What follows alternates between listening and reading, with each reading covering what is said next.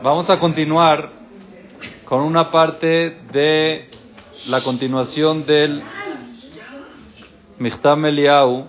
La parte 2 de este tema habla algo muy interesante, importante saberlo. Empieza con un ejemplo. Ustedes conocen los relojes que se usaban antes que iban con una cadenita agarrados al pantalón. Sí, claro que sí. Los relojes de bolsa. Los relojes de bolsa. Ahora, esa cadenita, ¿cuál era su función? Que no te caiga, o sea, tenerlo tipo llaverito, así cuenta. Muy bien. La cadena es la función para que no se te pierda el reloj, ¿correcto o no? Que lo mismo en la Torah, ¿no? Para no Pero no, la pero la cadena es muy importante, pero no es lo valioso. ¿Qué es lo valioso? El reloj. La cadena es el medio para asegurar el reloj. ¿Está bien? Ahora, es verdad que la cadena a mí no me importa o no, me- no le tengo valor, No, sí te importa. pero es muy importante para que cuide lo de valor, Exactamente. que es el reloj. Como una caja fuerte. Y cada argolla de la cadena me importa que esté en su lugar, porque si se zafa una, al final se me pierde el reloj. ¿Estamos bien hasta aquí o no? Sí. Según esto, podemos entender la, el nivel más bajo de lo que se llama Zehut Avot. ¿Qué es Zehut Avot? Zehut Avot es el mérito de los patriarcas. Dijimos que el mérito de los patriarcas puedes beneficiarte algo. ¿Cuál es el beneficio del mérito de los patriarcas? En el caso mínimo, quiere decir una persona que no se conectó para nada con los Avot, no es tzadik, nada. ¿Ah?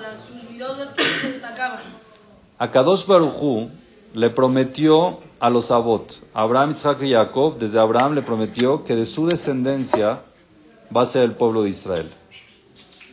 Hasta la llegada del Mashiach. El Mashiach va a salir de la descendencia de Abraham, Isaac y Jacob. ¿Estamos bien hasta aquí? Sí. Ahora, para que se mantenga, para que se mantenga esa cadena, tiene que ser que todos tengan algo que ver con Abraham, Isaac y Jacob. No puede ser de que, es verdad, vamos a decir, el Mashiach es como el reloj. Es la final.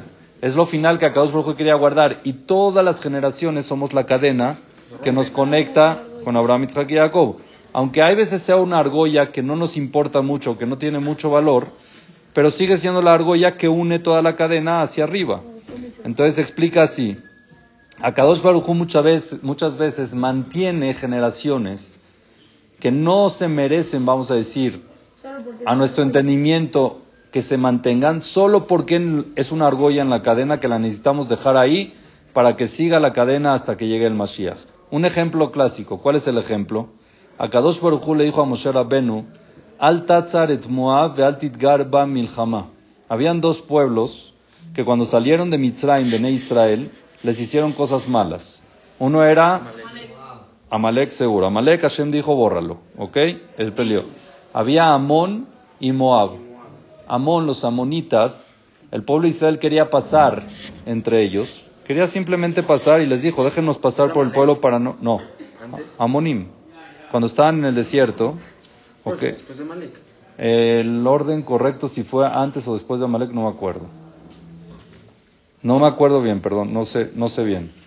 Pero les pidieron, les pidieron a los Amonim y a los Moabim, déjanos pasar, vivían estos dos pueblos, déjanos pasar por el pueblo. No les vamos a hacer nada, no vamos a hacer guerra. Es más, vamos a consumir. Si necesitamos comprar comida, les compramos. O sea, vas- no les vamos a hacer ningún problema y les vamos a traer dinero. Y ellos no quisieron por el hecho de que privaron esa hospitalidad del pueblo de Israel, Hashem dijo que no puede haber ningún amoní ni ningún moabí que entren en el pueblo de Israel. No se pueden hacer No se pueden convertir. Si quiere llegar una monita, si quiere llegar una monita o un moabita a convertirse, no pueden. ¿Por qué? Porque una... Ah, va, muy bien. Porque una de las características del pueblo de Israel es Gombleja Sadim. Es hacer el bien, es dar. Y por cuanto de que ellos no quisieron hacer el bien cuando no te iba a perjudicar en absolutamente nada, entonces no pueden ser parte del pueblo de Israel. Se acabó, perdieron el mérito. Esa generación. No, No porque, eso- no porque tú Adolam. tu hijo va a hacer lo mismo. tienen en el gen algo que no es correcto y Hashem no quiere que sean parte del pueblo de Israel. Muy bien, ahí vamos. Ahora, espérense tantito. Al, Los tratan mal, como si fueran ¿a quién? a los gerim. Como si fueran que... Está muy mal. No, bueno, Los pues deben de tratar mejor que los que son Yehudim porque ellos escogieron ser Es verdad, es verdad. Hay que Por ejemplo, tratar. Todos nosotros no escogimos. No lo suenan Nacimos.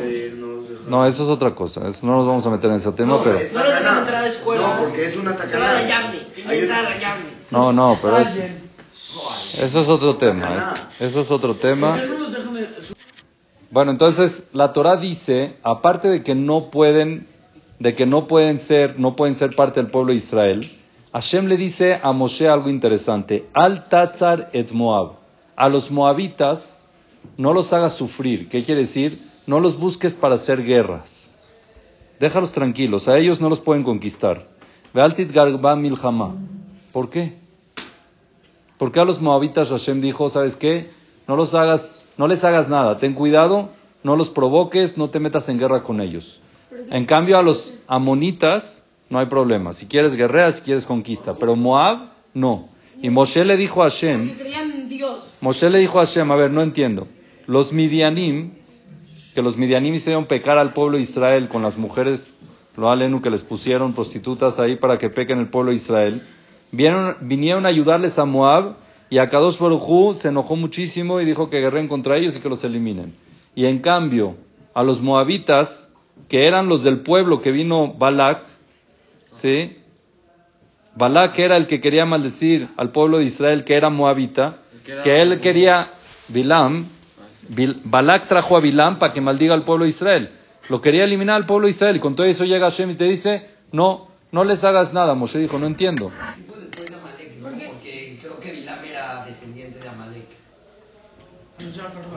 No sé, la verdad no me acuerdo, no te quiero mentir. No me acuerdo, la verdad. Porque si hubieran guerreado contra ellos y querían después hacer, hacerse alguien, guer- van a decir, ¿por qué no puedo hacer guerra? Porque... No podían. Por eso no puedo, pero tú me guerreaste. Porque Ruth iba a Por eso. Muy bien. Esa es la respuesta. La respuesta es, Hashem le dijo a Moshe, Moshe, yo tengo otros planes que yo no veo a corto plazo, yo veo a largo plazo. Dentro de la cadena del pueblo de Israel, para que llegue el Mashiach, va a venir una moabita que va a traer el Mashiach, que es Ruth. Ruta Moabía es la abuela de David Amelech. Entonces, lo que tú ves no es lo que yo veo, dice Hashem. Yo tengo que mantener al pueblo de Moab, esa argolla, que no se elimine, ¿para qué? Para que pueda seguir el linaje hasta, hasta el Mashiach ben David. Es el pueblo que no se puede. Que no se puede Que no le pueden hacer guerra. ¿Por qué no le pueden hacer guerra? Porque necesito que salga de ahí. Va a salir de ahí el Mashiach. Después ya le podían hacer guerra. Ah, Después no, no, no. Hasta el Mashiach. No los toques. No los toques hasta el Mashiach. Entonces, vemos, vemos cómo a Kadosh Barujú, esto es una respuesta, esto es una respuesta muy importante. Muchas veces la gente dice, oye, mira, estos que bien les va y no, cero que ver, o sea, no hacen ni mitzvot ni nada y mira qué bueno, No, qué, qué bien les va, mira cómo les va muy bien, mira cómo tienen todo lo mejor. No, Yehudim, Yehudim. Yehudim 100%, 100% ateos o que nada que ver y excelente. Tienen muy bien su comunidad, su familia, todo así bien. eh, tienen muchas cosas eh, de placer y les va, les va muy bien y no respeta nada. Oye, ¿por qué? O hay veces que hay malos, hay malos inclusive, que también les va muy bien. Este. Entonces, esto responde, ¿por qué? Porque a veces Hashem tiene que guardar esa argolla, porque de ahí va a salir algo bueno. De ese mismo va a salir algo bueno que Hashem es el único que sabe que va a salir de ahí. Ahora, no, no, no, no, no lo elimina Dios porque después va a salir un tzadik de ahí, como Ruth. Ruth venía de Moab y en Moab en verdad no hay nada. Todos los grandes, grandes, grandes salieron, por ejemplo, de cosas raras. Por ejemplo, Ruth. De los amalequitos no venía nadie. por Nadie. Entonces ahí Hashem dice, destruyelos. ¿Por qué Hashem dice que Ruth sea de Moabía? Mejor que venga del pueblo de Israel. Muy buena pregunta. entonces no aplicado al albedrío en Amalek. Que uno quisiera ser bueno. Ahí no hay, no hay chance porque ellos agarraron al pueblo de Israel cuando estaban en un momento de mucha elevación. Y cuando uno te viene a enfriar, a ese lo tienes que eliminar. Cuando uno te viene a quitar la Torah, te viene a quitar, ¿Qué? libre ahí Hashem dijo que no, no se merecen esa oportunidad. tener ni libre albedrío. Porque hicieron algo muy feo. Hay, moment, hay, hay niveles que Dios dice ya, hasta aquí ya no le doy chance. Es muy paciente en muchas cosas, pero hay cosas que tienen sus límites. Dios, Hashem también tiene sus límites. A la mayoría de los judíos que le van muy bien no son judíos. Por eso, entonces uno se pregunta por qué. Y de repente de uno de ellos sale un gadolador, sale un jajá muy grande, o de repente sale alguien muy importante para el pueblo de También Israel. se aplica la inversa. Hay muchísima gente que es súper tzadik que le va muy mal. Y al final tiene hijos malos o algo así también. ¿Por qué? Porque te da el libre albedrío. Si ya le fue mal, le va a ir peor. ¿Qué es mal para ti? Se da cuenta que no le tiene muchos problemas económicos, esto, el otro. Eso no sé si es mal, mal. Para ti ese es el mal, pero para la gente... Para Ah, él. bueno, a ver, porque no es, a ver, los que se cuenta los que piden en el cóctel de acá, pues no creo que esté para estar pidiendo el acá a la gente. Muy bien, eso es, es un tema de Tzadik Veralo Rashabe Toblo y lo vamos a analizar un poquito más adelante, pero esta es una de las respuestas. Ahorita, ahorita el, eh, el Michtam Eliyahu en el Pere que sigue, en el capítulo que sigue, habla de la misericordia a los Reshaim, misericordia a gente mala. ¿Cómo se ve que Hashem muchas veces tiene misericordia a gente mala? Pero con esto por lo menos podemos responder. ¿Por qué a Kadosh Baruj hay veces deja gente que tú dices, oye, ¿por qué están estos vivos y por qué les va bien? ¿Qué plan? ¿Por qué? Simplemente es una argolla que Hashem tiene que cuidar en la cadena para poder llegar al final de la cadena, que es el Mashiach Tzidkenu. Si me preguntan, aquí me preguntó por qué Hashem hace muchas veces así, que salgan gente muy buena de gente rara. Por ejemplo, con Ruth, que salió el Mashiach. Una de las respuestas es porque el Yetzer Hará, siempre que ve un potencial para algo bueno, se mete y se encarga de que no salga nada bueno de ahí. ¿Entendieron? Por ejemplo, de Abraham vino salió Ismael. De Isaac, Esab. de Jacob, Baruch Hashem nada. Pero Jacob fue una persona muy sufrida. ¿Cuánto tiempo trabajó por sus, por sus esposas? ¿Cuánto tiempo tenía un suegro? Que el Yetzer Hará cuando vio a su suegro dijo, este no va a salir nada de él, me voy. ¿Entendieron? Y al final tuvo 12 Shebatim. Igual con Ruth. Cuando, Hashem, cuando el Yetzer Hará ve de Ruth, ¿qué va a salir? Nada, entonces me voy, no molesto. Y al final Hashem hace de que sea esa como una forma de evadir para que el Yetzer Hará no se meta y salgan al final. ¿Ah? No, Dios. Creó, no, Dios creó una regla. Dios creó reglas en este mundo y le dio permiso al Yetzer Hará a actuar y el Yetzer Hará actúa, pero hay veces necesitas evadir al Yetzer Hará y hay formas de cómo evadirlo, hay que ser inteligente.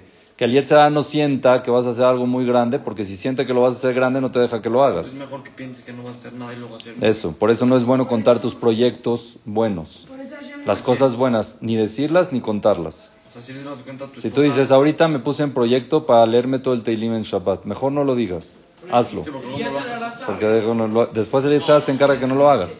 Cuando el Yetzirah sabe que lo quieres hacer, se encarga que salga algo para que no lo hagas. ¿Por qué? Porque las cosas grandes se las impide. No decirlo, tú pensarlo. ¿no? Pensarlo no, porque el Yetzirah no sabe pensamiento, no lee. ¿por- ¿por qué tienes pensamientos malos si no te mueve el pensamiento? Eso está mal, eso es- uno lo provoca. Uno lo provoca.